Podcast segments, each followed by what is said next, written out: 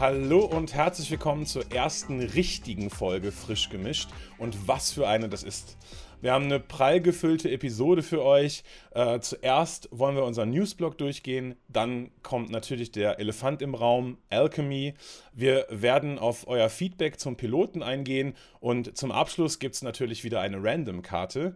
Aber das Ganze will ich auch gar nicht alleine bestreiten. Ich habe äh, zwei gute Freunde und erfahrene Alchemisten mitgebracht. Leute, wie geht's euch eigentlich? Hallo Kai, hallo Dustin, äh, hallo Zuhörer, ich freue mich, euch wiederzuhören. Hier ist alles gut, ich bin gespannt auf die Folge. Ich bin auch auf jeden Fall super gespannt. Herzlich willkommen an alle. Hallo Christian, hallo Kai. Ich freue mich auch auf jeden Fall. Ich bin super gespannt.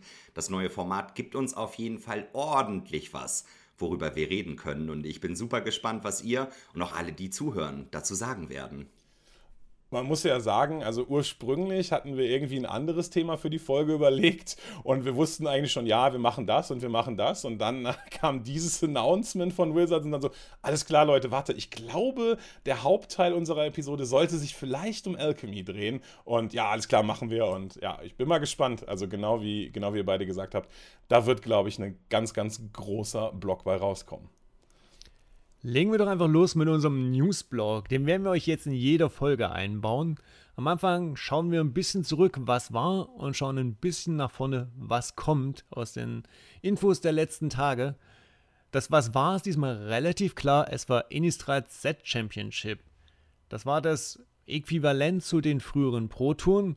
Wir haben hier einen äh, Podcaster im, in der Aufnahme, der sich damit relativ gut auskennt. Kai, kannst du kurz sagen, was los war beim Championship?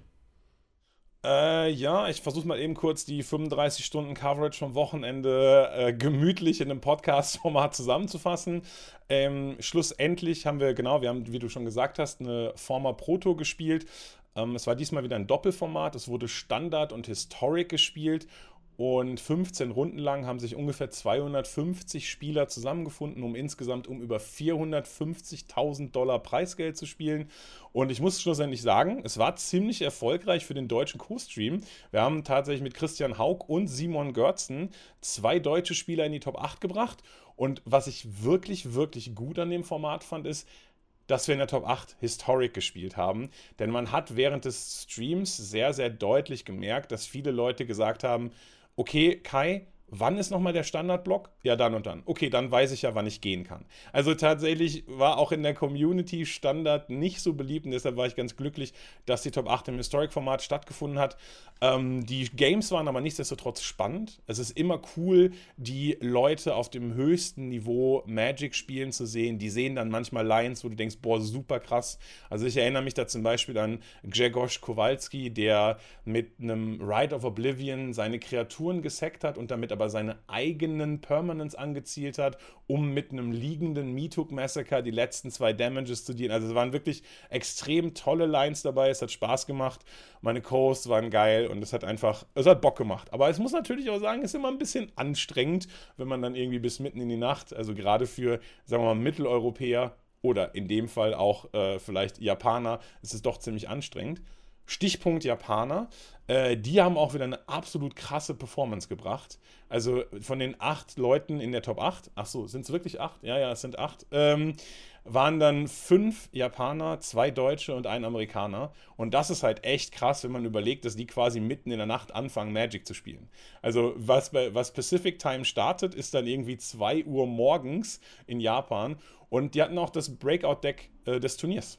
Also, es ist dann nicht sagen wir mal, nicht unbekannt gewesen, aber es wurde doch relativ wenig dieses schwarz-grüne Food Loros Deck gespielt und das Superteam vom Haruya Store hat irgendwie, keine Ahnung, eine Riesen-Performance über 14 Spieler gemacht und damit auch drei Leute in die Top 8 gebracht. Also war ein cooles, war ein cooles Event.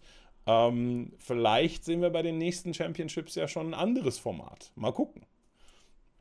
Genau, der Christian Haug kratzt, glaube ich, auch am World Slot. Ähm, knapp vorbei. Schauen wir mal, was da noch geht. Was kommt? Infinity. Das kommt relativ weit in der Zukunft. 1. April ist der Termin. Kein Spaß. Wer möchte was sagen? Also da bin ich auf jeden Fall dabei. Also ich fand das mit der Championship natürlich auch super interessant. Jetzt, wie Kai schon gesagt hat, Competitive Magic, das ist einfach auf einem ganz anderen Niveau. Da werden Plays gemacht oder eben gesehen, die man gar nicht selber so auf dem Schirm hat. Also das ist wirklich immer was sehr Feines. Also super interessant. Aber ich würde mich ja eher auch als den Casual-Spieler, Competitive Casual, würde ich das bei mir mal nennen. Und da bin ich bei Infinity natürlich dann komplett dabei. In den vergangenen Jahren alle Unsets, also die Fun-Sets, die Spaß-Editionen von Magic, haben mir immer super, super gut gefallen, das Ganze zu zocken. Also wirklich, egal was alle Editionen haben mir super, super gut gefallen. Ich bin jetzt mal gespannt, wie sich dann tatsächlich Infinity auch spielen wird. Man hat ja jetzt so ein paar Karten gesehen. Das ist natürlich super schwer da vorab zu sagen, wie wird sich das Ganze spielen. Da sind ja wirklich immer super spezielle Effekte auch dabei. Aber ich finde es immer super, super cool. Ich weiß nicht, wie steht ihr denn so allgemein zu den Unsets quasi? Mögt ihr das oder eher nicht so? Ähm, ich bin auch ein großer Fan von den Unsets. Ähm, ich mag es einfach, wenn sie so ein bisschen mit Design Space spielen, sich vielleicht nicht ganz so ernst nehmen oder auch vielleicht eigene Mechaniken oder das, was sie in der Vergangenheit nehmen, so ein bisschen äh, gemacht haben, hops nehmen oder sich selber so ein bisschen persiflieren. Und das habe ich eigentlich immer gerne gemacht. Ich habe auch zwei kleine Anekdoten zum, zum letzten Unset. Das war ja Unstable, glaube ich. Ähm, das wurde released, als es irgendwie noch Grand Prix gab. Und dann waren, glaube ich, irgendwie die ersten Grand Prix. Ich glaube, der erste Grand Prix war Madrid, wo das released wurde. Und da habe ich das auf einem Side-Event im Grand Prix gespielt. Und das hat einfach mega Spaß gemacht. Es gab eine Karte, die war sehr gut.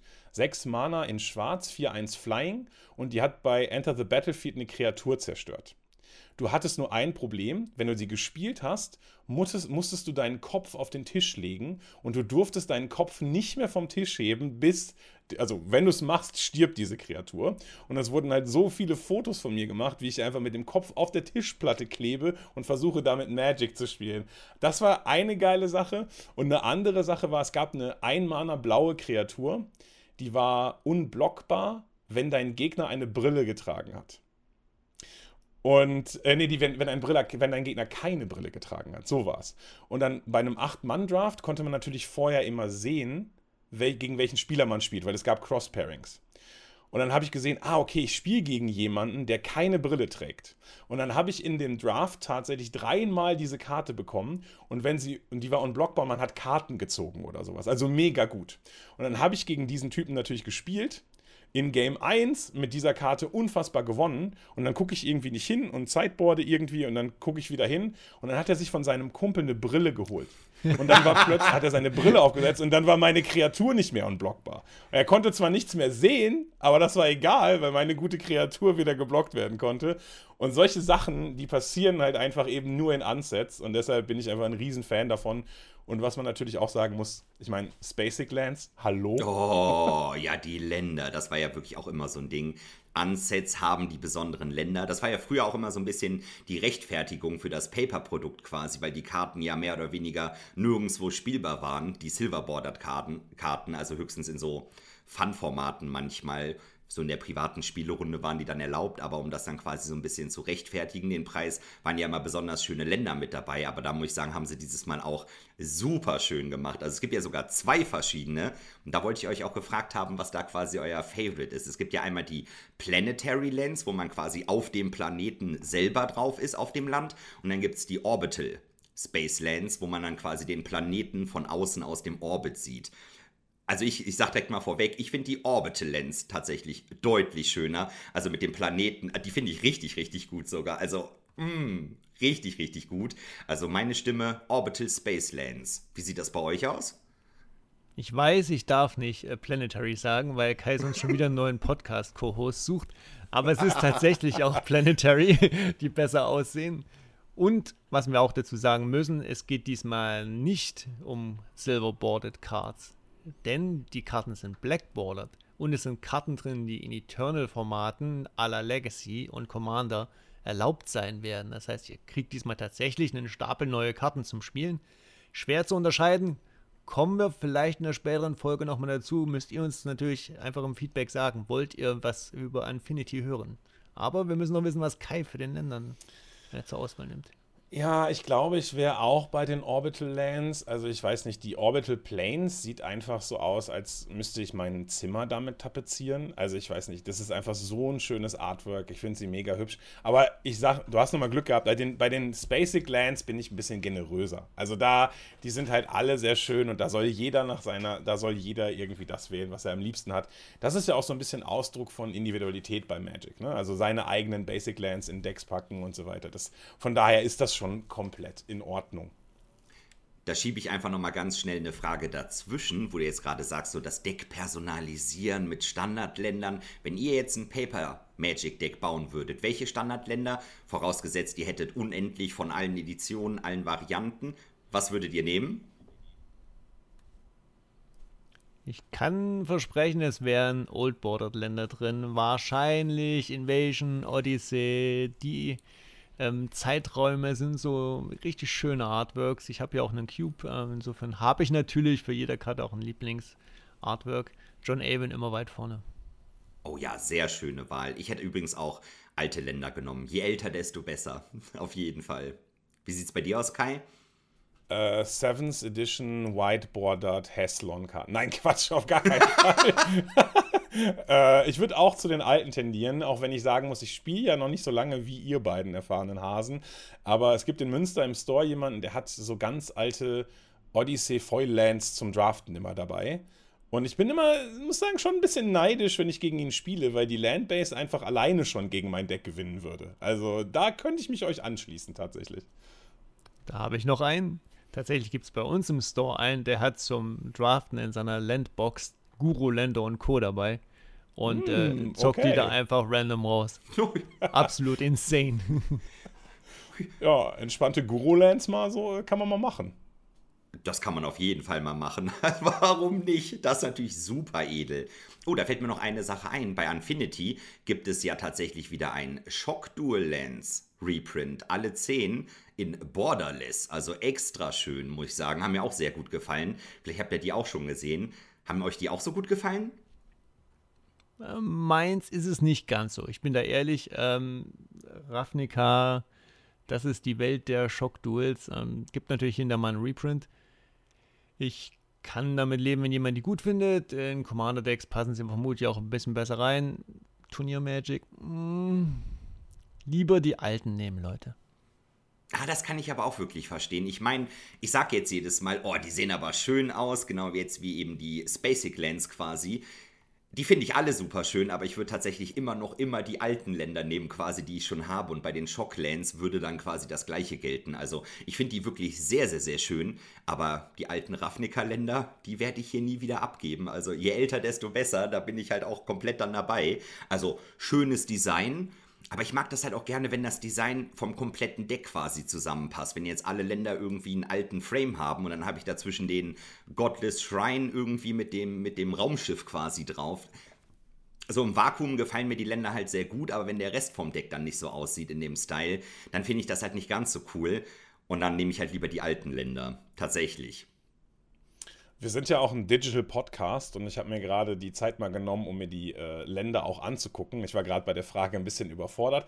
Ich muss sagen, die neuen Shocklands äh, aus Infinity gefallen mir nicht so. Mhm. Also, ähm, weil ich auch denke, irgendwie verbindet man diese Shocklands halt mit Ravnica und mit dem, was sie da tun sollen. Und ich weiß nicht, wie oft äh, irgendwelche Boros-Legionäre sich in fremden Welten rumgetrieben haben und irgendwelche Monde zum Platzen gebracht haben mit ihrer Sacred Foundry. Das fühlt sich irgendwie nicht richtig an. Das scheint eher, sollte ein heiliges Artefakt sein oder ein heiliger Ort sein auf Ravnica und dann ist irgendwie auch gut.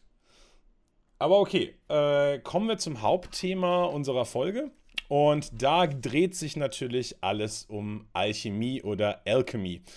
Ähm, Alchemie, dem Wortsinne nach, ist ja eher eine Wissenschaft, die zu einem nicht zu missachtenden Teil ähm, sich auf die künstliche Herstellung von Gold beziehungsweise um die, von, die Verwandlung von unedlen Stoffen zu Gold beschäftigt. Hm, hat uns Wizard da vielleicht schon einen kleinen Vorgeschmack dazu gegeben, was Alchemie sein soll. Grundsätzlich haben wir es hier mit einem neuen Constructed-Format zu tun, was am 9.12., also ihr habt es wahrscheinlich schon gesehen, aber zum Zeitpunkt der Aufnahme ist es noch nicht gelauncht auf Arena, äh, eingeführt wird. Der Pool das sind alle Standardkarten. Zusätzlich sind da die Digital rebalanceden Karten und auch Digital Only Cards dabei. Zu jeder Edition werden jetzt Supplemental Sets eingeführt, die ungefähr 30 Karten beinhalten. Die heißen dann Alchemy Innistrad oder Alchemy Kamigawa und es werden eben Karten aus dem aktuellen Standard Digital gerebalanced. Für den ersten Schub von Alchemy-Karten haben wir es mit 11 gerebalanceden Karten zu tun und 63 Digital-Only-Karten. Diese Digital-Only-Karten werden irgendwie so circa vier Wochen nach dem Launch der eigentlichen Edition ähm, dann auch hinzugefügt werden in, mit diesem neuen Set. Und diese Karten werden auch alle Historic Playable sein. Und ja, ich weiß nicht, das würde ich sagen. Was sind denn so eure ersten Gedanken zu diesem Alchemy-Set? Die Intention ist, glaube ich, bei Wizards, also neben dem Geldverdienen, dass das Standardformat zu schnell in äh, Staaten, Standpunkte kommt, in Situationen kommt, in denen Bands gefordert werden. Und deswegen hat man sich wohl überlegt, okay, wir sind digital, wir rebalancen einfach Karten. Das ist ja auch schon getestet worden in Arena. Da brauchte man ja kein Prophet sein, nachdem das schon zwei, dreimal passiert ist, dass sowas auch häufiger passieren wird. Und jetzt ist es halt soweit. Man sagt, okay, ihr kriegt hier Karten, die wir ständig ändern können, nach unserem Belieben. Wir können Karten übrigens nicht nur nerven, wir können sie auch verbessern. Auch das wird es in Alchemy geben. Nicht viele erstmal, aber es gibt auch verbesserte Karten. Und aus der Richtung kommt Wizard wohl. Ob das der Weisheit letzter Schluss ist, nicht sicher. Super schwer. Ich will auch die ganze Zeit irgendwas sagen, aber ich weiß nicht, wo ich anfangen soll. Vielleicht fange ich erstmal da an. Das ist einfach viel zu viel gleichzeitig. Das werfe ich jetzt einfach mal so in den Raum. Ja, also es ist es auch. Man die Wizards hat uns mit Informationen zugebombt, aber das ist nicht ohne Grund so. Also Histori äh, sorry, Alchemy wird sofort, wenn es launched wird, playable sein in jedem Spielmodus. Wir haben es im Best of One, wir haben es im Best of Three, wir haben es geranked, wir haben es unranked. Es füttert die gleiche Constructed Ladder wie Standard und Historic und eben, was auch schon klar ist, im State of the Game Artikel wurde klar gemacht, dass Historic, äh, Alchemy, Entschuldigung, ich komme immer wieder durcheinander bei den beiden, ähm, super hart gepusht wird. Denn die nächste Arena Open, die im Januar stattfinden wird, wird im Alchemy-Format sein.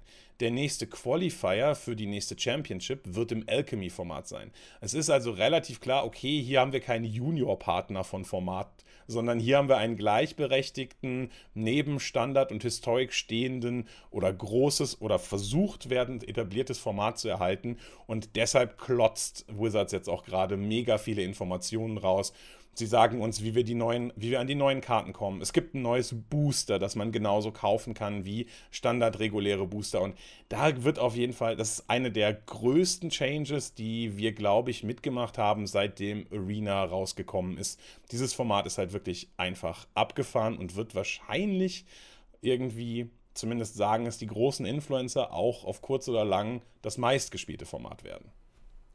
Kai sagt, man kann die Booster kaufen. Ich sag, man muss die Booster kaufen. Denn es wird kein Limited-Format zur Alchemy geben. Ihr wollt an die Karten kommen, ihr craftet wie die irren Rare Wildcards, denn die Edition hat ein unglaublich unbalancedes Rarity Sheet, völlig ohne Grund. Es gibt kein Limited und trotzdem besteht die Edition Stand jetzt aus nur ohne Commons, 11 Uncommons, 41 Rares und 9 Mythics. Ihr könnt euch vorstellen, ihr braucht ständig irgendwelche Rare Wildcards. Ihr könnt die Karten nicht im Limited freispielen, wie das ja viele machen von uns. Ihr müsst sie einfach in Boostern kaufen oder direkt per Wildcard craften. Wichtiger Faktor für alle, die da draußen spielen wollen. Und wir haben gehört, teilweise müsst ihr es spielen, wenn ihr competitive unterwegs seid. Ich vermute, wenn das in Aktion ist, Alchemy. Wir sind etwas früher dran mit der Podcast-Aufnahme, das heißt, wir konnten es noch nicht ausprobieren. Aber der Aufschrei in den nächsten Tagen und Wochen wird groß sein. Ich würde gern dies, das, jenes. Ich kann nicht, ich habe den Pool nicht. Das kann ich mir auch sehr, sehr gut vorstellen. Aber lass uns doch mal vielleicht so ein bisschen genauer reinschauen, was Alchemy eigentlich ist. Wir haben ja schon gerade gesagt, der Pool besteht aus den Standardkarten, aus rebalanceden Karten und eben Digital-Only-Cards. Die Standardkarten sind ja, denke ich mal, zumindest ein Großteil der Hörerschaft und uns zumindest bekannt aber zum Beispiel Digital Rebalanced Karten. Grundsätzlich, was halten wir davon? Es werden jetzt zum neuen Alchemy Set werden elf Karten gerebalanced und das sind hauptsächlich, sage ich mal, Nerfs. Also Nerfs im Sinne von Karten, die jetzt schlechter gemacht werden oder vermeintlich etwas abgeschwächt werden, damit sie nicht mehr so erdrückend sind im Standardformat. Damit nicht mehr das passiert, was bei der Innistrad Set Championship passiert ist, dass im Standard ca. 50% der Decks blau-rot sind oder vielleicht 40% Izzet Epiphany sind. Und wir haben elf Changes, wir haben elf gerebalancete Karten die eben, das ist sowas wie Aaron's Epiphany, Ezekiel's Chariot, Faceless Haven, Goldspan Dragon, also alle diese Karten, die sehr, sehr stark sind. Dustin, was sagst du denn grundsätzlich erstmal zum digitalen Rebalancen von Magic-Karten? Schwierig auf jeden Fall. Also, ich habe mit dem Christian schon mal vor zwei Jahren über das Thema geredet. Also, ja, wirklich schwer. Es ändert sich gerade so ein bisschen, was ich über das Thema denke, weil ich jetzt tatsächlich weiß, was Wizards damit gemacht hat. Also ich war immer sehr daran interessiert, wirklich mal ein Standardformat zu spielen, welches wirklich rebalanced Karten hat, weil ich mir gedacht habe, lieber eine Karte ein bisschen abändern, so wie das jetzt gemacht wurde, anstatt sie zu bannen tatsächlich. Das hat natürlich auch wieder Probleme, weil dann die Paper-Version von dem Format anders aussieht als die digitale Version. Und ja, es hat alles irgendwie Vor- und Nachteile, sage ich mal. Also an sich, wenn ich mir jetzt die Änderungen anschaue, denke ich mir direkt so, ja, das ist schon ziemlich cool. Ich glaube, so lasse ich es mal stehen. Ich glaube, ich finde das schon so ganz cool. Ich würde gerne mal mit den Karten zocken, aber es führt leider zu sehr vielen Problemen. Und es ist halt nicht nur, also Alchemy ist nicht Standard mit Rebalance-Karten, sondern es kommen noch super, super viele neue Karten dazu. Und da bin ich persönlich jetzt zum Beispiel nicht ganz so dran interessiert tatsächlich, weil Magic halt schon super viele verschiedene Formate hat. Man kann eh nicht alle Formate quasi gleichzeitig spielen. Man muss sich eh schon immer entscheiden. Und Klar, man muss irgendwie neue Formate erfinden über die Jahre. Ich meine, früher gab es Extended, dann kam Modern, dann kam Pioneer. Also irgendwie muss das ja erweitert werden, aber dass jetzt quasi noch ein Zwischenformat gemacht wird, was da dann nochmal so dazwischen geht, das finde ich irgendwie nicht so cool. Also an sich, Rebalance-Karten finde ich ganz cool, sehr interessant, aber irgendwie hat es für mich einfach zu viele Nachteile. Wie gesagt, ist ein sehr großes Thema, so zum Einstieg. Tatsächlich sind die Rebalance-Karten dann ja auch in dieser Form direkt im Historic. Und jetzt muss man auch sagen, manche Rebalance-Karten, die im Standard gebalanced werden, sind im Historic eher so Nischenkarten, die spielbar sind. Bestes Beispiel der Luminarch Aspirant. Der wird genervt, der triggert jetzt End of Turn und nicht mehr vom Combat. Und damit ist er einfach für Historic auf einmal zu schwach. Das heißt, die Leute haben im Historic vielleicht in irgendwelchen Decks einen Aspirant gespielt, weil die Marken doch relevant sind. Und der ist jetzt gleich so viel genervt worden, dass er für den Standard okay ist. Mag sein, dass er im Standard vielleicht ein bisschen too strong war und sofort Turn 2 die Antwort verlangt hat. Aber der Einfluss ist jetzt, Historic ist die Karte quasi unspielbar geworden. Und das ist schade, ehrlich gesagt. Ich habe auch von vielen gehört, dass sie nicht sehen, warum Historic die Alchemy Rebalance Karten enthalten muss. Die meisten Karten, die jetzt gerebalanced wurden, sind in Historic gar nicht so die Offenders oder die bösen Karten. Also man hätte vielleicht auch Historic einfach belassen können mit den Originalkarten. Splittet natürlich das Kenntnis, die Kenntnis der Karten komplett auf. Dann weiß man gar nicht mehr, welche Karte wo, in welcher Form, wie funktioniert. Das Problem hat man jetzt aber auch schon, wenn man den Aspiranten sieht. In einem Screenshot von Arena zum Beispiel. Muss man immer erstmal gucken, was spielen die eigentlich gerade für ein Format? Welche Version ist das eigentlich, die da gerade gespielt wird? Ja, also das, was du da gesagt hast, oder das, was ihr gesagt habt, ist auf jeden Fall ein guter Grund. Also diese Trennung von Karten, die irgendwie gleich heißen und gleich aussehen, aber in unterschiedlichen Formaten unterschiedliches machen, ist auf jeden Fall ein sehr, sehr großes Problem. Das sehe ich auch. Grundsätzlich ist die Design- oder die Balancing-Philosophie von Magic ja wie folgt. Sie sagen, okay, wir machen Nerfs für Karten, die irgendwie das Metagame zu sehr beeinflussen und zu viele andere Strategien unterdrücken. Das ist erstmal keine schlechte Idee. Problem hierbei ist natürlich, dass A eben, dass Karten unterschiedliche Dinge tun, dass die Möglichkeit besteht, dass sie eben Sachen zu stark nerven und nicht mehr spielbar sind ähm, Problem weiterhin ist die Economy, denn für digital rebalanced Karten bekommen wir keine Wildcards zurück. Genau wie du gerade gesagt hast, Luminac Aspirant. Ich möchte im Historic Humans spielen und habe da meinen Luminac Aspirant, der wird diese andere Version und dann ist plötzlich Humans nicht mehr spielbar und alles ist für einen Eimer. Sie haben aber zusätzlich auch noch als Rebalancing-Philosophie oder als Rebalancing-Tool das Buffen, also das Stärken von Karten. Und das ist interessant. Da gehen Sie nicht irgendwie random vor und wählen irgendwelche irgendwelche zufälligen Karten aus, sondern sie schauen sich an, welche Karten werden viel gespielt und welche Karten sind beliebt. Und diese Karten werden sie dann versuchen zu verstärken und zu buffen. Das finde ich ist irgendwie ein interessanter Ansatz. Das ist natürlich für die Community gut, weil im Schnitt wollen wollen, werden dann mehr coole Karten gebufft. Das finde ich auf jeden Fall irgendwie witzig. Und sie sagen auch, dass ikonische Karten wie zum Beispiel Talia oder grundsätzlich Reprints eigentlich nicht genervt werden, beziehungsweise nicht verändert werden. Aber das ist halt echt ich, ich weiß auch nicht, ich weiß auch noch nicht so richtig, was ich davon halten soll. Also Rebalancing auf der einen Seite schön und gut, aber auf der anderen Seite trennt sich immer und immer mehr die Spielerfahrung. Also es kann halt einfach passieren, dass Leute dir eine Geschichte von einem Goldspan Dragon erzählen und du kannst sie einfach gar nicht mehr nachvollziehen, weil in dem Format, was du spielst, macht Goldspan Dragon was komplett anderes.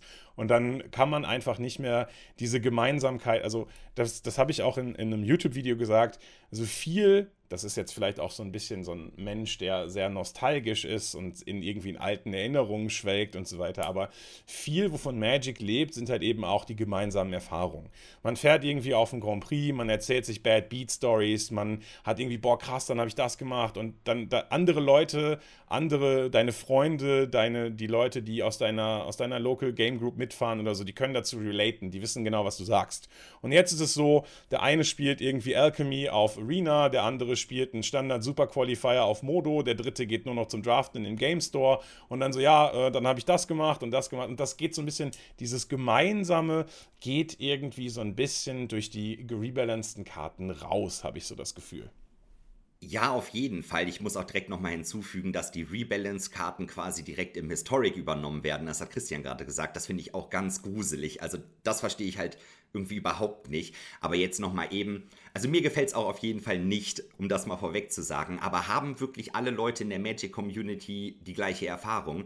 Also wenn ich jetzt zum Beispiel von einem Magic Grand Prix, also als die auch noch Grand Prix hießen, die heißen ja mittlerweile noch nicht mal mehr quasi Grand Prix, und wenn ich quasi von früher aus dem Legacy oder aus dem Modern-Format quasi erzähle, was wir da vor zehn Jahren gespielt haben, dann können die Leute, die heute Modern spielen, wahrscheinlich auch gar nicht mehr relaten. Also hatten wir wirklich die gleiche Erfahrung, sag ich mal natürlich ähnlich. Ich meine, ich finde es auch ganz schlimm, es macht es halt noch komplizierter. Wenn der eine sagt, mein Goldspan Dragon hat einen, Dragon hat einen Treasure Token gemacht, ich hatte einen Counter und der andere sagt, was für ein, was für ein Counter, was für ein, was für ein Treasure Token, der macht das doch nur, wenn man angreift. Also ich finde es auf jeden Fall schlimm, dass es dadurch noch komplizierter wird. Aber ich glaube, das ist gar nicht so das große Problem, weil wir haben eh alle andere Erfahrungen gemacht.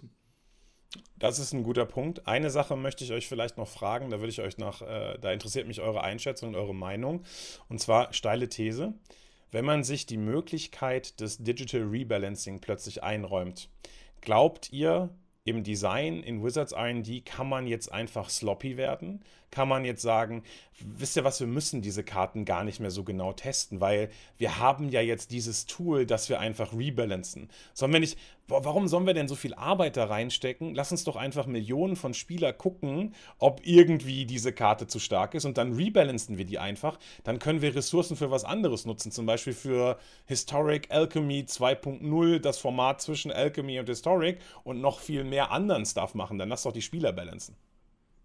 Also ich würde sagen, seit War of the Spark, den Planeswalkern, auch solche Geschichten wie Oko, würde ich fast behaupten, auch äh, steile These, das wird schon längst so gemacht. Alchemy ist nur das Format, wo es dann tatsächlich gemacht wird. Also es werden ja schon andauernd Karten designt, die einfach over the top sind, viel zu stark sind.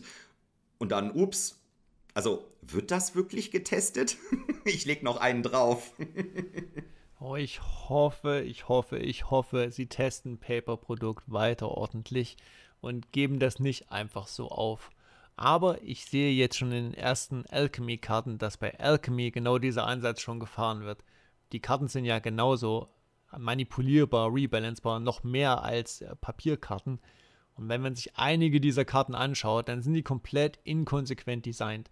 Da wird in irgendwelchen Karten geschaffelt, obwohl das Digital Only ja die Siegmechanik hat. Macht überhaupt keinen Sinn, solche Effekte da drauf zu schreiben. Sie sind unnötig verklausuliert, sehr viel Text drauf. Ich glaube, da werden wir oft noch sehen, dass an diesen Karten auch gedreht wird. Bestes Beispiel auch die Spellbooks, da hat er keine auch eine ziemliche Meinung zu. Ja, also diese, ich, ich bin gestern kurz vor der Aufnahme der, oder kurz vorm Schlafen gehen nochmal über die Spoiler gegangen. Und zwar einfach über die Digital-Only-Spoiler. Ähm, guter Punkt, dass wir jetzt da hingekommen sind. Also, ich habe sie mir angeguckt und ich muss ganz ehrlich sagen, ja, ein paar Karten fand ich irgendwie vom Design her ganz nett. Und dann habe ich irgendwie bei jeder dritten Karte gesehen, dass Ishkana hat ein Spellbook, irgendeine Einmana Witch hat ein Spellbook, jeder, jeder grüne Pfosten hat irgendwie ein Spellbook. Also, ich meine, davon ausgehend, ich bin mir jetzt gar nicht hundertprozentig sicher, da könnt ihr mich gerne korrigieren, davon ausgehend, dass ein Spellbook immer die gleiche Mechanik ist und quasi äh, ein ein Archiv von 15 Karten ist, aus denen drei zufällige gezeigt werden, von denen man eine draftet, was auch schon ein bisschen an Hearthstone erinnert zugegeben, muss man sich dann halt einfach wirklich zu jeder Karte auch noch das Spellbook merken. Und es, ich war mal so weit, dass ich mich wirklich einfach intensiv mit neuen Magic-Sets befasst habe, aber dieses Digital Only wirkt für mich noch so ein bisschen wie Fake. Also gar nicht wie so ein richtiges Magic-Set. Und dann gucke ich mir das halt an und dann denke ich mir, ja gut, die Karte hat ein Spellbook. Und ich habe mich noch nicht mal mehr informiert, was das Spellbook ist. Ich, ich weiß es einfach nicht. Ich weiß von keiner Karte, was das Spellbook ist. Ich habe bei dem Release-Stream gesehen, ja, äh, Ishkana hat anscheinend ganz viele Spinnen. Ah, das ist ja witzig, weil Ishkana ist die Königin der Spinnen oder so. Und dann gibt es halt ganz viele Giant Spiders oder so, die man da rausziehen kann.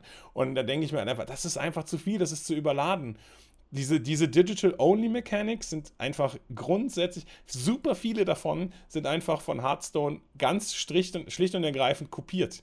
Also Spellbook ist eine kopierte Mechanik. Es gibt so einen weißen Two-Drop, den man ausspielen kann und dann kriegt man eine Kopie davon auf die Hand, die man wieder ausspielen kann und am Ende des Zuges gehen alle Kopien davon weg. Auch das, das ist irgendwie, das ist, ich weiß gar nicht mehr, wie die Mechanik heißt, aber exakt diese Mechanik gab es in Hearthstone auch. Äh, Digital Only ja, vielleicht die Zukunft, aber ich erwarte da ein bisschen mehr Kreativität, ich erwarte da ein bisschen mehr Alleinstellungsmerkmal und ich, ich erwarte vor allen Dingen, dass Magic-Karten irgendwie so gewordet werden und so aussehen, dass man zumindest das Gefühl hat, dass sie sich, dass sie sich anfühlen wie Magic-Karten. Also ich hatte zum Beispiel eine Karte, das ist der Grizzled Huntmaster. Den möchte ich hier mal einmal kurz vorlesen. Und bitte Hände hoch an die Zuhörer. Wenn ihr, ich lese euch ganz langsam den Text vor und macht mal bitte euch alle Notizen oder gedankliche Notizen und sagt mir, wenn ihr beim ersten Mal durchlesen verstanden habt, was Grizzled Huntmaster macht. Eins grün-grün für einen 4-3 Human Warrior. Natürlich ist er rare. When Grizzled Huntmaster enters the battlefield, you may exile a creature card from your hand. If you do, search your hand and library for any number of cards with the same name, exile them, then shuffle. Choose a creature card you own from outside the game. Conjure a duplicate of that card into your hand for each card exiled from your hand this way. Also, ich meine, Christian hat gerade davon gesprochen, wie konvolutet und verschachtelt die einzelnen Designs sind. Ich glaube, wir haben hier, ich hoffe, wir haben hier das Maximum an Verschachtelung erreicht. Dustin, kannst du mir kurz erklären, was die Karte macht? Ja, aber auch nur, weil ich mir die Karte vor dem Stream angeschaut habe, wir darüber geredet haben. Ich musste sie dreimal hintereinander lesen und mit einer Beispielkarte zweimal erklären, bis ich es selber verstanden habe. Und ich glaube, ich habe halt schon mal zwei, drei Magic-Karten gesehen. Also wenn ich mich richtig erinnere, also 4 Mana, 4, 3, ne? War der Kollege. Wenn er das Spielfeld betritt, ich nehme jetzt als Beispiel Kreaturenkarte mal das Questing Beast. Ich habe zwei Questing Beasts auf der Hand und noch zwei weitere im Deck. So, der Handmaster, heißt der Handmaster? Der Handmaster kommt ins Spiel. Ich schicke zwei Questing Beasts von meiner Hand ins Exil und durchsuche ebenfalls mein Deck nach den letzten zwei Hand, äh, nach den letzten zwei Questing Beasts und schicke dann alle vier Questing Beasts ins Exil. Dann darf ich entweder das Exil oder zum Beispiel mein Sideboard, also outside the game, nach einer Kreatur durchsuchen und diese auf die Hand nehmen. Aber zweimal. Nee, ich kriege zwei Kopien auf die Hand. Seht, das ist viel zu kompliziert. Ich kriege die Karten nicht auf die Hand. Ich kriege Kopien davon. Also wenn ich zwei Questing Beasts aus der Hand wegtue, kriege ich automatisch zwei Duplikate von der Karte, die ich outside wähle. Hat wahrscheinlich auch niemand verstanden, nachdem ich das erklärt habe. Ich weiß nicht. Es ist einfach man muss sich die Karte angucken, genau dreimal lesen und dann, wo geht welche Karte hin und dann kann ich mir was nehmen, wie oft, von wo, wie. Also, also wirklich unfassbar kompliziert. Also, ich weiß nicht. nicht nur kompliziert, es ist auch die schiere Menge an Karten. Jetzt bekommen wir wieder 60 neue Karten dazu zum Merken. Ich habe zufällig einen Artikel in Twitter durchfliegen sehen, den Maro 2008 geschrieben hat. Das war zu Zeiten von Charles auf Alara. Da hat er gesagt, oh, wir drucken dieses Jahr nur um die 500, 600 Karten, weil wir haben gemerkt, mit über 700 Karten gedruckt, verschiedene Karten gedruckt im Jahr, überfordern wir die Magic-Spieler. Das erzeugt äh, Card-Fatigue, also Ermüdung. Äh, die Leute können dem Ganzen nicht mehr folgen. Ich habe es den beiden Kollegen ja, glaube ich, schon gesagt. Das heißt, sie wissen, wie viele Karten dies Jahr gedruckt sind. Ich habe bei Scryfall die Suche gemacht auf Jahr 2021 und ist kein Reprint. Achtung, Leute, festhalten. Wir haben 1897 neue Karten dieses Jahr, die noch nie vorher gedruckt wurden. Absurde Anzahl. Stimmt die Zahl wirklich? Ich muss das mal reinwerfen. 1800, also dreimal so viel wie vor zwei Jahren, wo Rosewater gesagt hat, das ist aber schon krass vor viel. Zwölf Jahren, 2000. Ach, vor zwölf Jahren war das. Ach, ich dachte 2018, okay. Aber trotzdem, okay, zwölf Jahre hin oder her. Aber jetzt sind das 1800, 1800. Es ist, das ist unfassbar. Das ist ja super krass. Und dabei hat Christian gesagt, nur gedruckt. Also wir reden doch, hier doch, noch nicht mal von Digital Only. Die, dabei, die, die hat Scryfall dabei. Ach, ja. doch, ach, schade. Okay, gut. Achso, okay, gut. gut, aber dennoch auf jeden Fall einfach viel zu viel, definitiv. Ja, aber ich meine, jetzt haben wir so ein bisschen über die, über, ich sag mal, Digital-Only-Karten und die rebalanceden Karten gesprochen. Das Format Alchemy an sich. Was bietet das denn für Ängste? Was bietet das für Probleme? Oder was, was birgt das für Probleme? Aber was bietet das auch für Möglichkeiten? Also gibt es da irgendwie etwas, wo ihr sagen würdet, ja, okay, also im Prinzip ist das vielleicht ein bisschen zu viel, aber es ist vielleicht der Weg, den man als als digitales Produkt, Magic Arena, das sich vielleicht immer mehr von dem Kartenspiel abspaltet und ein eigenes Universum wird. Gibt es da, gibt es da auch irgendwas Gutes dran? Also bisher haben wir ja relativ hart auf Alchemy eingebasht und ich denke, es wird Zeit, dass wir zumindest auch ein bisschen die Vorzüge mal hochheben, aber natürlich auch immer mit Vorsicht zu genießen. Also ja, Dustin? Also ich finde, das Format kann man gar nicht zu, zu viel bashen. Das, das muss einfach sein an der Stelle.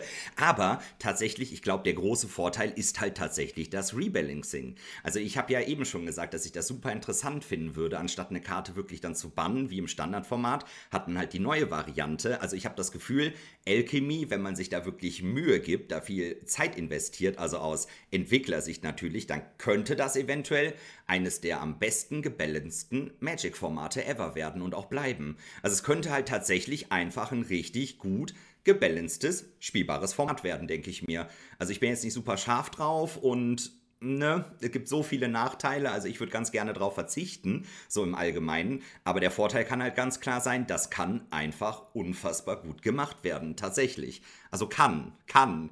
Ich habe jetzt noch nicht so die Hoffnung, aber äh, kann kann. Möglichkeiten, Freunde, Möglichkeiten.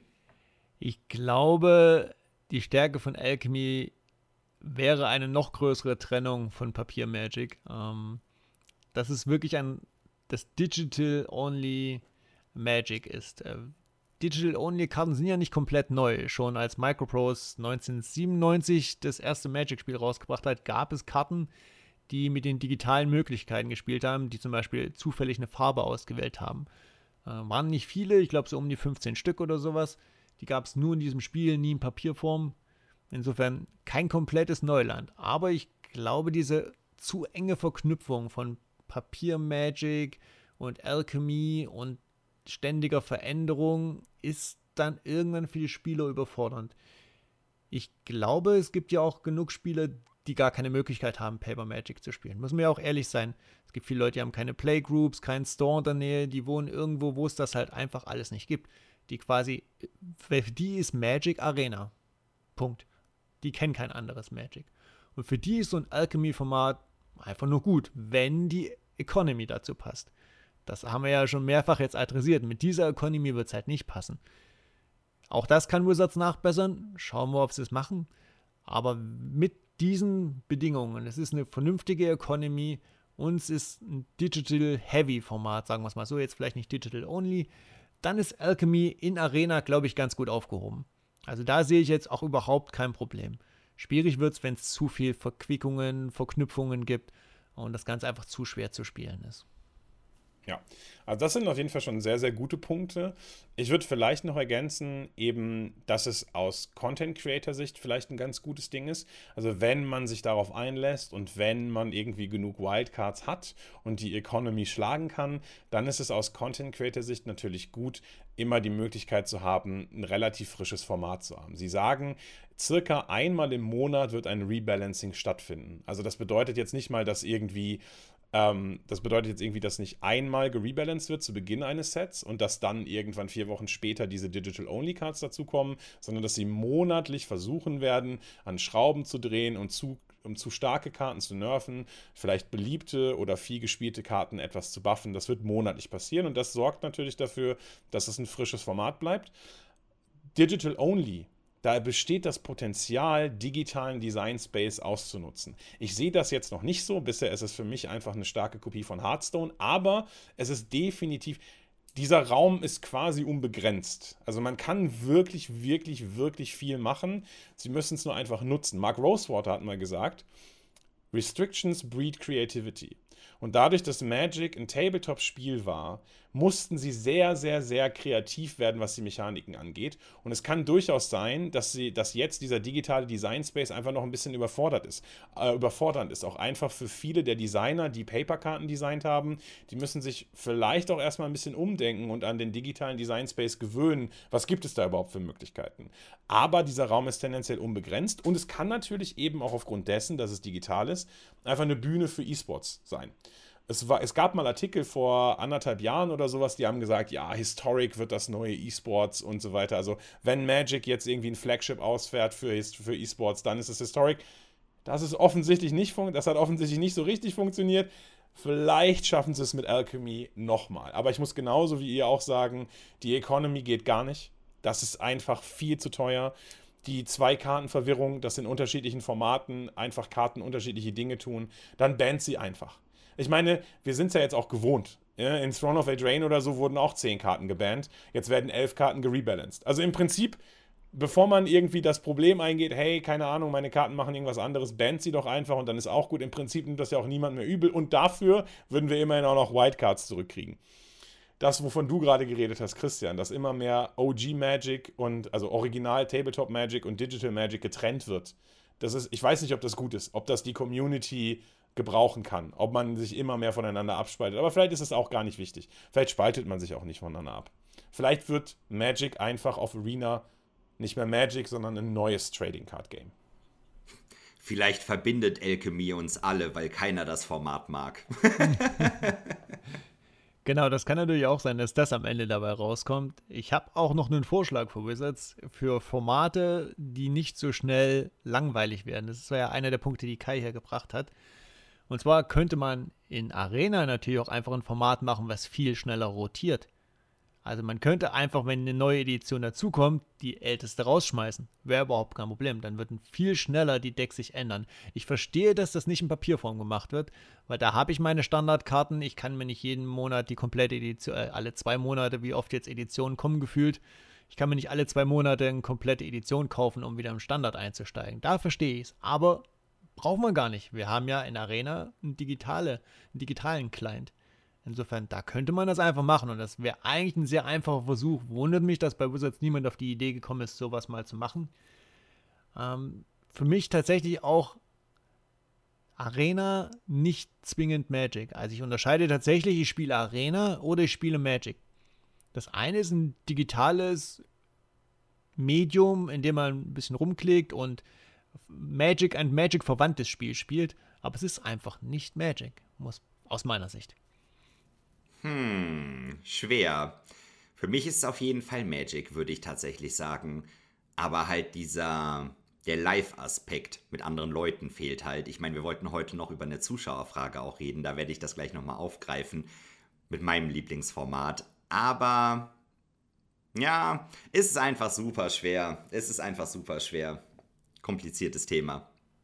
Einen habe ich noch, haben wir nämlich noch nicht angesprochen. Ihr bekommt ein bisschen Willkommensgeschenke für Alchemy, wenn das online geht, das äh, Format. Dann bekommt ihr erstens drei Booster davon, sechs Wildcard, nee, sechs Random Karten aus dieser Edition. Das heißt, von diesen 240 Rares, die in der Edition sind, bekommt ihr sechs Rares random. Das wird ja dann euer erstes Alchemy Deck vermutlich komplett over the top pushen.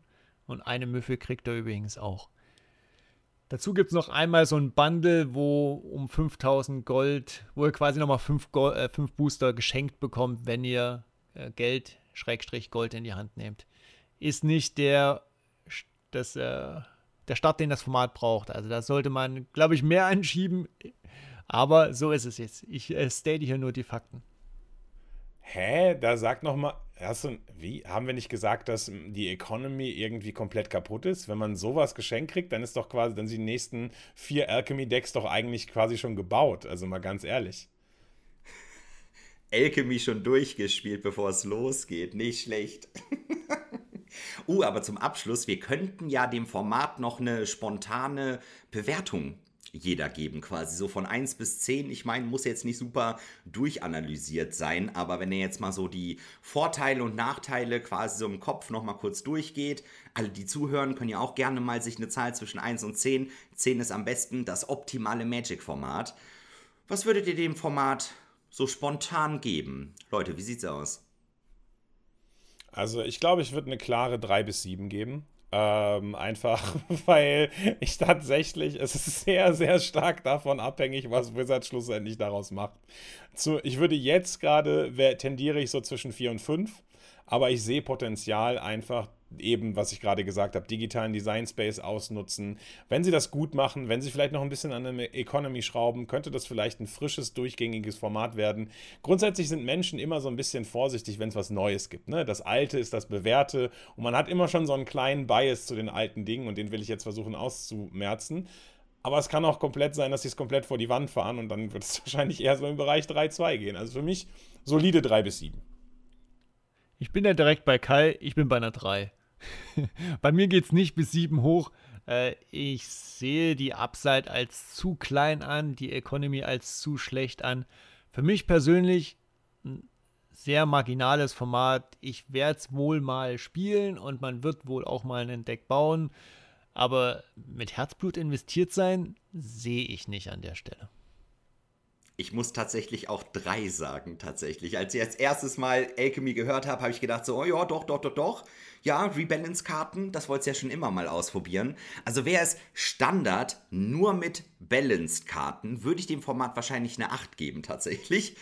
Abzug, weil es einfach viel zu teuer ist, deswegen kann es einfach nicht besser werden. Aber da es eben nicht Standard Plus ist, sondern eigentlich ist es sowas wie Standard plus Jumpstart, finde ich. Irgendwie ist Alchemy mit den ganzen Effekten, es ist eigentlich ein teures Jumpstart-Set, aber man nennt das jetzt nicht mehr Jumpstart, sondern es ist irgendwie ein komplett neues Format und ich, es hat irgendwie Potenzial. Ja, Kai, da bin ich auf jeden Fall bei dir. Also vielleicht geht es sogar auf eine 6 oder 7 hoch bei mir, aber aktuell würde ich mal so sagen, ja, eine stabile 3. Ne, ich meine, geht ja auch schlechter, aber leider nur eine 3, würde ich mal sagen. Aber es gibt ja auch Formate, die da so ein bisschen schon eine bessere Bewertung von uns bekommen würden. Wir haben nämlich schon die erste Frage aus der Community bekommen. Liebe Grüße gehen an der Stelle nochmal raus. Wir wurden nämlich gefragt auf Twitter, was ist unser Lieblingsformat? Also Leute, was ist für euch denn eher so Richtung 10 von 10? Was würdet ihr da nehmen? Mal so ein bisschen runterzukommen von dem Thema. Wie sieht's da aus bei euch? Ich bin ja persönlich ein Freund von Highlander. Äh, noch lieber sogar Classic Highlander, ein Format, was wir hier für unsere Playgroup quasi aus dem Boden gestampft haben. Wir erlauben alle Karten im alten Rahmen. Highlander hat ja ein bisschen andere Banlist, kein Fast Mana wie Commander, kein Commander. Äh, man könnte sogar theoretisch über 100 Karten spielen. Das ist ein Format, was wir einfach sehr gerne im Multiplayer untereinander spielen. Muss nicht alles im alten Rahmen sein. Wir spielen jetzt auch tatsächlich mal mit neuen Interaktionen. Aber Highlander ist so einfach das Format, wo ich mich am ehesten sehe. Und wenn mich einer fragt, okay, was wollen wir zocken, sage ich, ja, dann Highlander-Decks raus. Okay, krass. Ja, ich kann da leider nicht mithalten. Ich habe noch gar nicht so viele Classic Cards oder Oldschool Cards. Ähm, ich muss sagen, mein absolutes Lieblingsformat ist einfach Draft. Und jetzt habe ich auch, also wenn ich Formate benennen würde, wäre das sicherlich das ursprüngliche Innistrad, also nicht das, was wir jetzt gespielt haben, nicht das, was wir vor fünf Jahren gespielt haben, sondern das, was wir vor zehn Jahren gespielt haben. Ähm, Draften verbindet einfach, es ist ein, verbindet einfach alles, was ich mag. Ich muss zum einen keine Collection führen, also ich muss mich nicht irgendwie bei einem Standard-Deck immer darum kümmern, dass ich meine Karten pünktlich kaufe und wieder verkaufe, dass ich nicht zu viel Verlust mache. Ich muss eben nicht irgendwie gucken, okay, äh, was brauche ich jetzt? Ich muss nicht super viel Geld investieren. Ich kann einfach zum Local Game Store gehen und sagen, hier, bitte, ich würde gerne mal eine Runde draften. Und es ist einfach immer was Neues. Also die Play-Patterns im Constructed-Format, das mag bei mehrspieligen Commander-Runden oder vielleicht bei Highlandern ein bisschen anders sein. Aber wenn ich jetzt mal so diese klassischen Constructed-Formate wie Standard oder Modern oder Pioneer abdecke, dann gibt es halt ein paar Top-Decks und diese Play-Pattern, wie man halt zockt, ähneln sich dann doch irgendwann.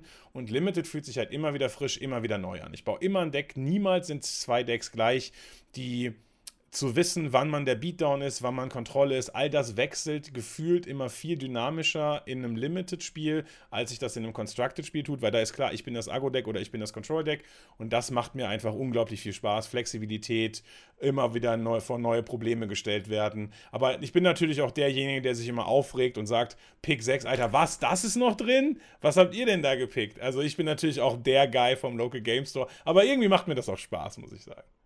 Das kann ich aber komplett nachvollziehen. Ihr habt aber beide schöne Formate gewählt. Bei mir ist es quasi der Mix aus beiden. Also ich muss sagen, hier, wir haben uns hier schon in einer guten Runde getroffen, so wie es aussieht. Also ich mache jetzt hier das Bindeglied. Also Singleton-Formate, also wo jede Karte nur einmal im Deck sein darf, außer Standardländer, mag ich unfassbar gerne, eben weil die Varianz der Decks dann einfach so groß wird. Man sieht alle möglichen Tribal-Decks, da kann man einfach dann alles zocken. Und ich hätte jetzt gesagt, am meisten habe ich zumindest Commander gespielt im Singleton-Bereich. Aber bei Arena spiele ich zum Beispiel auch super gerne Brawl dann in dem Fall. Also, da ist einfach die Auswahl der Karten viel größer. Es gibt halt nicht so das super krasse Top-Tier-Deck. Wobei, klar, das kann man auch in den Singleton-Formaten haben, je nachdem, wie ernst man an die Sache rangeht, ähneln sich dort die Decks natürlich auch am Ende. Aber gerade jetzt so bei Commander, da kann man sich ja in der eigenen Spielrunde da so ein bisschen anpassen, gegebenenfalls noch selber Regeln fest festlegen, wie man das dann quasi haben will, dass die Decks halt nicht immer zwanghaft Power Level 10 sein müssen, sondern damit man das, ich weiß nicht, das Ratten und das Warrior Tribal Deck, die dann super, super crazy sind. Wobei Warrior, schlechtes Beispiel, das sieht man mal öfters, aber sagen wir so, das Rattendeck, also die Decks, die jetzt noch nicht so viel Tribal Support haben, ein bisschen schwächer sind, die kann man dann trotzdem spielen in der Runde. Und das finde ich halt einfach super geil an den Singleton-Formaten. Und es ist halt auch eher da ist so ein bisschen der Druck rausgenommen. Es ist halt relativ eindeutig nicht competitive, wenn man in einer Vierer-Commander-Runde sitzt. Da geht es einfach darum, sich gegenseitig irgendwie Platz zu machen. Es gibt dann Allianzen, man verbündet sich, man hat zu, zusätzlich in den Multiplayer-Runden quasi diesen äh, politischen Anteil oder diesen politischen Aspekt mit, bist du dir sicher, dass du mich angreifen willst? Ich habe hier vier Handkarten. Bist du dir sicher? Bist du dir sicher? Und dann kann man halt noch so argumentieren und da gibt es halt einfach so viele lustige Spielsituationen und deswegen mag ich so Single Singleton oder auch Multiplayer-Formate natürlich sehr gern und ansonsten aber auch Draft. Draft ist für mich richtig cooles Magic-Zocken einfach. Dort sind die Interaktionen nämlich nicht ganz so stark wie zum Beispiel manchmal dann bei Modern und ja, da kommt es wirklich so auf die Feinheiten an. Baut man das Deck? Das Deck sieht jedes Mal anders aus. Welche Karte pickt man wann? Was könnte im Draft noch kommen? Und dann später schön mit dem Draft-Deck spielen.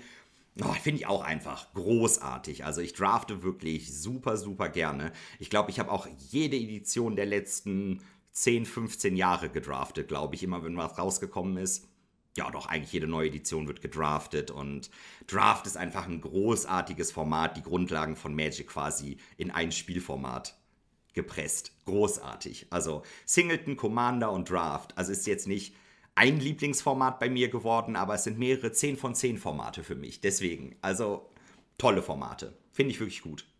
Ja, und damit denke ich, haben wir die dreien von Alchemy auf jeden Fall ganz gut ausgeglichen. Wenn ihr selber tatsächlich auch mal ein bisschen Feedback geben wollt, dann könnt ihr das natürlich gerne machen. Ihr könnt uns gerne zum Beispiel sagen, ob sich das Audio von Dustin in der Zwischenzeit wieder ein bisschen verbessert hat. Und auf der Anchor-Seite gibt es auch einen Feedback-Button. Da könnt ihr auch Audio-Feedback geben. Und ich würde sagen, zum Abschluss kümmern wir uns jetzt nochmal um auch wieder ein sehr polarisierendes Thema. Und zwar unsere Random-Karte kommt aus einem wundervollen, aus einer wundervollen Edition namens Secret Layer Super Drops. Wir haben da nämlich mal rausgesucht Max the Daredevil aus dem Stranger Things Super Layer Drop. 1 Rot-Grün, 3-2 für einen Legendary Human mit Haste. Whenever you cast your second spell each turn, Untap Target Creature, then Investigate. Investigate bedeutet, man erzeugt einen Cluestein, den man für zwei opfern kann, um eine Karte zu ziehen. Außerdem Friends Forever. You can have two commanders if both have Friends Forever. Okay, ich habe sie erklärt, jetzt gebe ich euch die Bühne. Erstmal müssen wir natürlich dazu sagen, dass es keine reine Secret Lair Karte. Das ist nach der neuen Reprint-Philosophie, wird die in 2022 über die List in Set-Boostern in erhöhten Chancen, glaube ich, als normale Magic-Karte gedruckt. Ich hoffe, ich habe nichts falsch gesagt. Wenn nicht, korrigiert mich bitte. Das heißt, wir müssen damit rechnen, die Karte kommt auch als normale Magic-Karte. Was? Das wusste ich nicht. Okay, äh, dann halte ich mich erstmal noch ein bisschen mehr zurück. Dabei müssen wir jetzt aber überlegen, wie wird die denn übersetzt, die Karte? Denn dieses Friends Forever ist eine reine Secret Lair-Mechanik. Das denn? Genau, das finde ich nämlich auch super, super interessant. Also, ich meine, da war ja der Aufschrei, das war ja The Walking Dead, da haben wir ja auch schon mal drüber geredet, Christian. Also quasi Karten, die nur in diesen Franchise-Secret-Layern quasi drin sind. Und eben nicht ein Magic-Äquivalent bekommen. Da fand ich, war der Aufschrei auch berechtigterweise sehr groß. Also das fand ich auch ganz schlimm, besonders weil die Karten hier so schwer zu bekommen sind. Wizards einfach mal schöne Modus Einzelkarten verkaufen und dann aber auch nur die spezielle Version. Das fanden alle, finde ich, also ich, ich finde es halt genauso. Das war halt ganz gruselig. Aber jetzt werden die Karten aus den Secret Layern nämlich auch immer noch ein Jahr später oder dann, ich glaube, du hast das, glaube ich, richtig erklärt, dann als Listenkarte mit erhöhter Wahrscheinlichkeit in Set-Boostern drin sein. Also wir glauben es. Es ist halt, wie gesagt, alles ein bisschen komplizierter geworden. Und ja, wie übersetzen die das jetzt? Also, als ich die Karte gesehen habe, unsere Zufallskarte äh, des Tages, Max the Daredevil, da habe ich mir auch gedacht, wer? Max? Ma wer ist das? Und dann habe ich mir die Karte angeguckt. Ich habe die Serie gesehen, fand ich ziemlich cool, aber Max habe ich eben nicht spontan erkannt und ich war erstmal so, wo kommt diese Karte überhaupt her? Was ist das? Und wie wird sie dann später in das Magic-Äquivalent übersetzt. Also da bin ich mal wirklich gespannt. Friends Forever, eigentlich Partner, aber Friends Forever bedeutet, man kann diese Karte ja nur mit jemandem partnern, wenn die auch Friends Forever hat. Aber man kann ja nicht einfach Partner da drauf schreiben, weil dann kann man ja auf einmal Max oder ich weiß nicht, wer das später wird, äh, Tibalt oder sowas, Tibalt der Daredevil, den kann man dann aber auf einmal wieder mit den ganz alten Karten partnern, weil Partner ist halt Partner und Friends Forever ist halt Friends Forever. Also schreiben die entweder Friends Forever auf den Tibalt drauf oder man muss irgendwie noch einen Zusatz draufschreiben mit diese Karte kann partnern, kann aber nur partnern mit den Karten, die eigentlich aus Stranger Things kommen oder so. Also super kompliziert. Was wurde denn da gemacht? Ich weiß es nicht. Grundsätzlich kann man aber schon mal sagen, 3-2 für 3 Mana mit Eile und beim zweiten Spell Untap und Investigate. Das ist ja eine Menge gute Sachen auf einer Magic-Karte. Also klingt super gut spielbar, wird natürlich höchstens für Commander und Spaß-Decks relevant. Aber da findet sich doch immer eine Lücke, wo man so eine legendäre Kreatur mal gebrauchen kann. Insofern da alles gut. Diese Partner Friends Forever Geschichte, ich weiß nicht, ob wir da auch die richtigen Kollegen sind, um das einzuschätzen. Da müssen wir vielleicht mal die befreundeten Podcasts aus der Commander-Welt befragen, was die davon meinen. Aber grundsätzlich, die Karte an sich sieht schon gut aus. Krul ist ja auch nie schlecht, würde ich jetzt einfach mal so frech in den Raum werfen. Aber ja, schauen wir, was daraus wird. Ja, so an sich habe ich mit dem Design der Karte aber auch keine Probleme. Ich meine, ich finde das auch ganz cool. Damals bei Walking Dead haben wir ja auch drüber geredet, dass sobald eine Karte quasi nur als in Anführungsstrichen Skin erscheint, habe ich da kein Problem mit. Wie damals die Godzilla-Karten, damit ging es ja los. Ikoria Godzilla war das, glaube ich. Das war, glaube ich, das erste Mal, dass es diese Karten gab. Da war das ja direkt in der Edition drin und dann stand dann unten drunter, welche Karte das noch ist.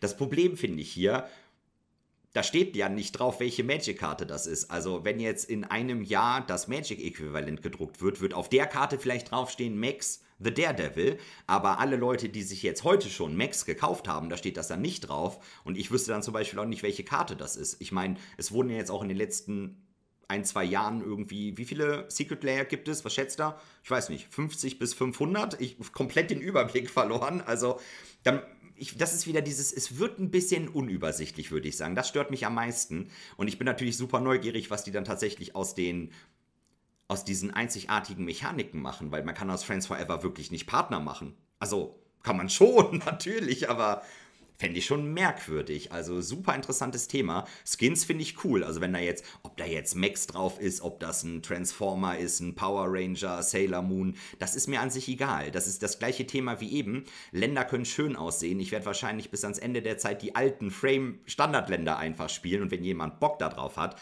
es gibt ja auch gealterte Karten, ne? kann man sich auch noch was draufmalen lassen. Nur das macht Wizards halt jetzt selber. Also so grundsätzlich finde ich das völlig in Ordnung, sobald es die Karte eben auch wirklich als Magic-Äquivalent gibt. Dann können sie so viele Skins drucken, wie sie wollen. Aber ich finde es halt sehr verwirrend. Ich sag's mal so. Und ich denke, mit dieser ausgiebigen Diskussion über das erste Skateboard in der Magic-Geschichte können wir dann Folge 1 beschließen. Bis zum nächsten Mal. Macht's gut. Ciao. Ciao. Tschüss.